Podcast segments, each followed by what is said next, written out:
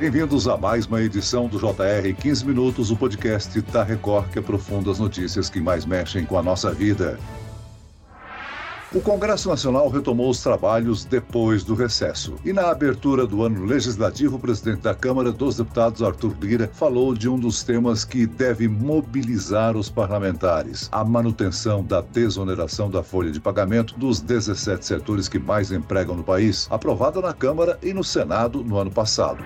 Conquistas como a desoneração e o PES essencial para milhões de empregos de um setor devastado pela pandemia se sustentam. Não pode retroceder sem uma ampla discussão com este parlamento. Vamos aprovar sempre o que foi importante para o Brasil e para os brasileiros. Não nos permitimos revisar matérias chanceladas por este Congresso Nacional.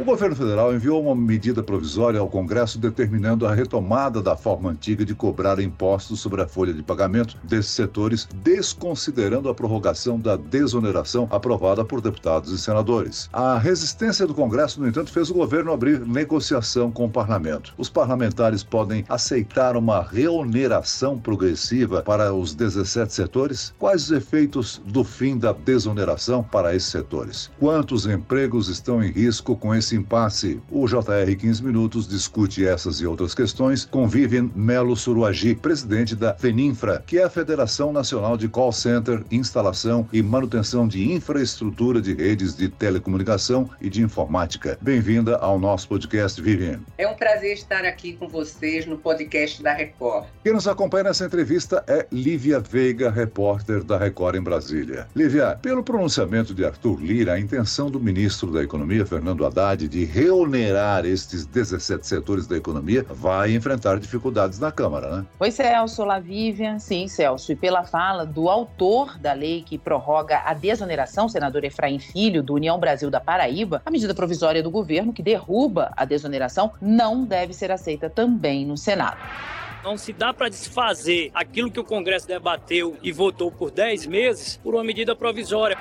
Vivian, várias frentes parlamentares fazem uma manifestação no Congresso Nacional pela devolução da chamada MP da reoneração. Você representa um dos setores afetados. Os contatos de vocês com os deputados e senadores indicam que haverá uma resistência forte no Congresso a essa medida provisória? Eu gostaria inicialmente de estabelecer uma verdade, porque muito tem se falado a respeito da desoneração. Então, a desoneração efetivamente gera empregos e, a nosso ver, já de cara, ela evita a perda de um milhão de postos de trabalho se nós tivermos a remuneração. E eu coloco para vocês assim: se empresas, entidades sindicais de trabalhadores, como a UGT, a Força Sindical, a CSB, a FENATEL, a FITRATEL, PA Livre, o Sintracom, que estão na frente dessas atividades, eles estão dizendo claramente que houve manutenção e geração de postos de trabalho, então não há dúvidas que isto aconteceu. Realmente é muito positivo positiva a questão da desoneração. E respondendo, Lívia, a sua pergunta, nós respeitamos integralmente o que foi decidido pelo Congresso. Né? Nós confiamos no posicionamento do senador Pacheco quando ele disse que há compromisso do governo federal de reeditar a medida provisória, retirando aquela parte que fala sobre a desoneração. E nós apoiamos ontem, na abertura dos trabalhos do Congresso, quando o presidente Lira afirmou a desoneração é uma conquista e não pode retroceder. Então, é preciso, urgente, a retirada dessa medida provisória, porque nós já temos uma lei que foi votada até 2027, foi votada nas duas casas, teve a queda do veto, então acabou. Vivian, você preside aí uma entidade que reúne as empresas do setor de call center, né? É um dos setores que mais geram empregos no país. Qual é o impacto estimado no fim da desoneração da folha de pagamento para esse setor? Nós estamos no setor de telecomunicações, vamos chamar assim, instalando o 5G e ampliando a conectividade em todo o Brasil. Então, Celso, você sabe bem, toda a sociedade ela está interconectada e baseada em infraestruturas de telecomunicações. Nós precisamos ter isso funcionando. E a formação de um funcionário no setor de telecomunicações ela leva um tempo. Nós temos aproximadamente 2 milhões e meio de profissionais trabalhando no setor setor, a maior parte deles são jovens em primeiro emprego e mulheres que nós damos outra oportunidade. E com a perda da desoneração, infelizmente, nós teremos, no mínimo, uns 350 mil demitidos em dois anos. Isso é um absurdo nesta situação que nós estamos vivendo. Nós precisamos incentivar a empregabilidade. Você citou aí que o call center emprega muitos jovens, né? A falta de capacidade para a geração de vagas nesse setor afeta muito o emprego para pessoas que precisam entrar no mercado de trabalho? Sem dúvida. O Brasil ele tem uma informalidade muito grande. Inclusive, o governo ele fica muito preocupado e tem razão com a crescente é, déficit ou necessidade de recursos para a previdência. Ora, nós estamos passando por um país que está ficando com a população mais velha, isso exige mais recursos da Previdência e existe uma grande informalidade. E o jeito de diminuir esta informalidade, gerar arrecadação para o país e oportunidade para os jovens e para as mulheres é justamente com a desoneração. Veja que eu tenho uma receita fixa, isso gera um gasto fixo com remuneração. E a remuneração é composta por salários mais impostos. Se eu aumento a rubrica impostos, com a perda de desoneração, consequentemente e inevitavelmente eu tenho que diminuir o gasto com salários. Isso significa o quê? Quebra de empresas e demissão de pessoal, além do perverso aumento em alguns setores do custo da internet, do frango, do transporte e da casa própria. Vivian, se a MP da reoneração tem poucas chances de ser aprovada no Congresso, você vê espaço para uma negociação com o governo para se adotar uma reoneração progressiva desses setores da economia? Olha, nós entendemos a preocupação do ministro Haddad com a questão de contas públicas e redução do déficit fiscal. Nós estamos sempre prontos a discutir com o governo qualquer nova proposta, vamos dizer assim. E como sempre estivemos, não é? Nós sempre quisemos dialogar. E divergências, elas são naturais. Nós temos uma democracia no Brasil. Agora, nós estamos prontos para lutar pelo que é melhor para o país. E nós discutiremos a hora que quiserem a questão da desoneração. Porém, mantendo o que foi preconizado na lei, ou seja, ela vale até 2027. Qualquer discussão será sobre desoneração a partir daí. E nós temos que observar que não se pode pensar em é, estabilidade fiscal somente com a questão de aumento de receita. O governo também tem que fazer a parte dele com relação à reforma administrativa, diminuir seus próprios custos. Diminuindo seus próprios custos, muitas das preocupações do governo irão por água abaixo. Então, todos nós temos que fazer o nosso dever. Agora, uma coisa é certa: a desoneração já foi votada, acabou. Reabrir este assunto, além de ser, a meu ver, inconstitucional, porque significa um segundo veto, nós estaríamos tratando a questão da da desoneração como uma, um, um, jogo em que aos 45 minutos do segundo tempo o técnico fala assim: para, para, para o jogo porque eu vou treinar o meu goleiro. Já era, já acabou o jogo. Então uhum. nós temos que discutir a partir de 2027. Ô Vivian, qual foi o resultado da desoneração da folha de pagamento até agora? Por exemplo, ela foi uma medida importante para enfrentar o período mais crítico da pandemia de Covid-19, né? Sem dúvida. São 17 setores que estavam desonerados na época da pandemia, mais ou menos 9 milhões e 200 mil trabalhadores que estão trabalhando sobre a égide da desoneração. Foram criados em torno de 620 mil novos empregos somente em 2022. Essa é a nossa é, verificação. E entramos no CAGED. De 2017 a 2022 foram criados aproximadamente 1 milhão e 200 mil postos de trabalho. Então é inegável que a desoneração ela aumentou o contingente de trabalho e nós devemos manter.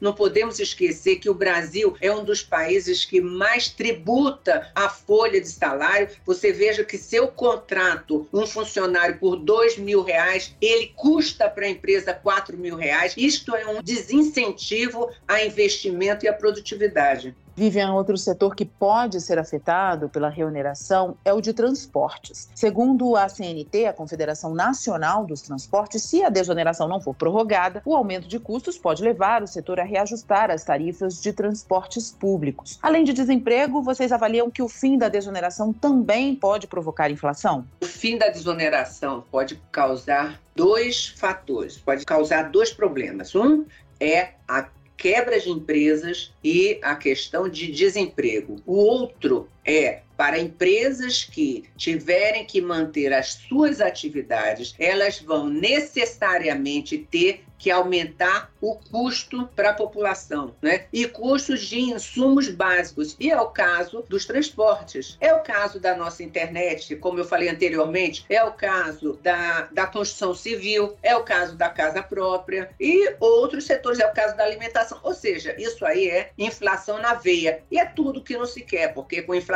aí os juros ficam altos e todos aqueles problemas que nós conhecemos, vai incrementando a nossa dívida, o nosso déficit, todos os problemas que sabemos. Esse embate entre o executivo e o Congresso vem, digamos assim, retardando o, o planejamento dos executivos, dos empresários desses 17 setores, né, Vivian? Sim, qualquer empresa medianamente responsável e saudável, ela faz sua programação até julho do ano anterior para o ano seguinte. Vocês vejam que a desoneração foi definitivamente votada em outubro do ano passado. Até outubro nós estávamos em uma indefinição. Depois houve o veto, caiu o veto, foi votado novamente, nós esperando por uma definição. Quando chegou no final do ano, no último dia útil praticamente, veio essa medida provisória. E agora nós estamos no ar, completamente no ar. Precisamos, nós precisamos de, de, definir investimento, nós precisamos ver quem que nós vamos contratar, qual é, será a qualificação da mão de obra, nós necessitamos ver a questão de transporte, de carros, de aluguel de carros, ou compra de carros, de instalações de infraestrutura de construção. Está tudo no ar. Você sabe quem perde nisso aí? Quem perde é o país. Ou seja, esta situação está se agravando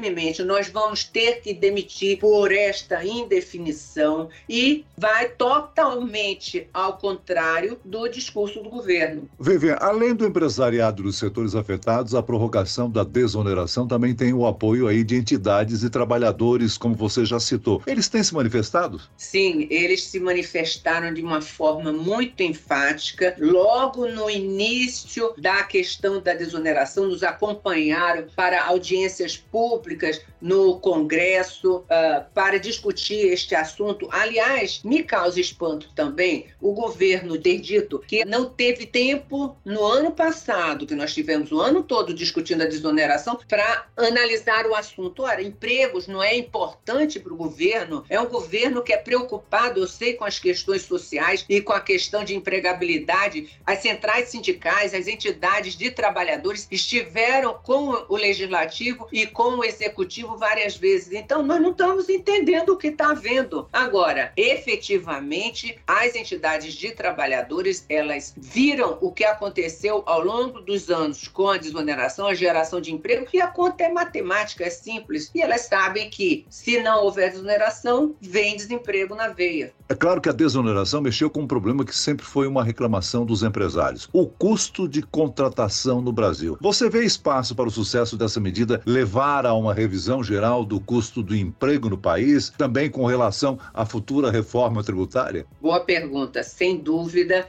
esta é uma grande oportunidade para nós rediscutirmos a questão tributária no país. Nós precisamos incentivar a contratação, nós precisamos incentivar as empresas a contratarem mão de obra. É claro que vem novas tecnologias, mas vejam, por exemplo, no caso do 5G, há uma previsão de geração de novos negócios em torno de 1,3 trilhões de dólares no Brasil nos próximos 15 anos. Pode ser que alguns serviços mais simples eles diminuam, mas com certeza haverá muito mais trabalho para a população e nós precisamos qualificar essa população. Agora, não adianta pensar que sempre mais e mais se onerando, se aumentando a carga tributária, que nós vamos conseguir isso aí. E a, a minha preocupação é que daqui a pouco as empresas podem pegar e pensar assim: gente, talvez seja melhor nós não investirmos, pois nós temos muito risco e muito gasto. Então, vamos comprar título de tesouro sem risco e não investir. Nós precisamos, sim, discutir a carga tributária no país. Muito bem, nós chegamos ao fim desta edição do 15 Minutos. Eu quero aqui agradecer a participação e as informações de Vivian Melo Suragi. Ela é presidente da FENINFRA. Obrigado, Vivian. Obrigado a vocês, obrigada pela oportunidade de participar. Vamos lutar pela continuidade da desoneração. E agradeço também a presença de Lívia Veiga, repórter da Record em Brasília. Obrigado, Lívia.